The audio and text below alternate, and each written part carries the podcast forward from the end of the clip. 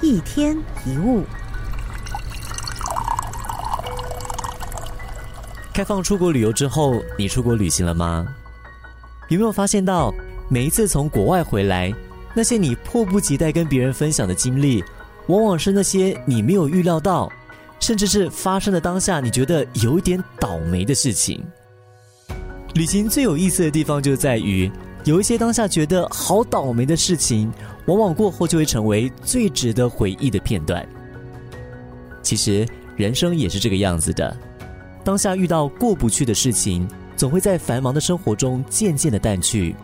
有一天回过头来看，它就会变成一份礼物，给我们更大的收获。很多的明白总是要在经历过后才会知道。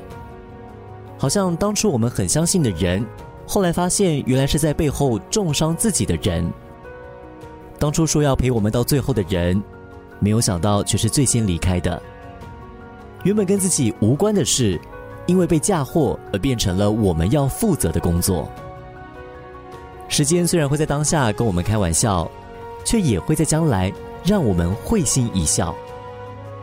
如果不是被相信的人瞒骗，我们也不会知道要把握真正对我们好的人。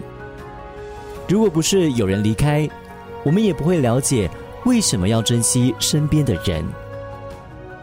如果不是遇到栽赃，我们也不会学到以后哪些人我们可以帮忙，哪一些人发生事情我们最好旁观。凡事都有好的一面，但我们要先为自己主动翻面。人的一生过得如何，从来就不是由别人来打分数的，我们才是有资格说自己好或不好的人。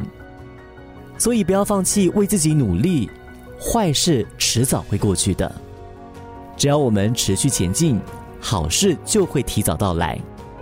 记得，经历没有做过的事叫成长，忘掉被伤到的痛叫成熟。一天一物。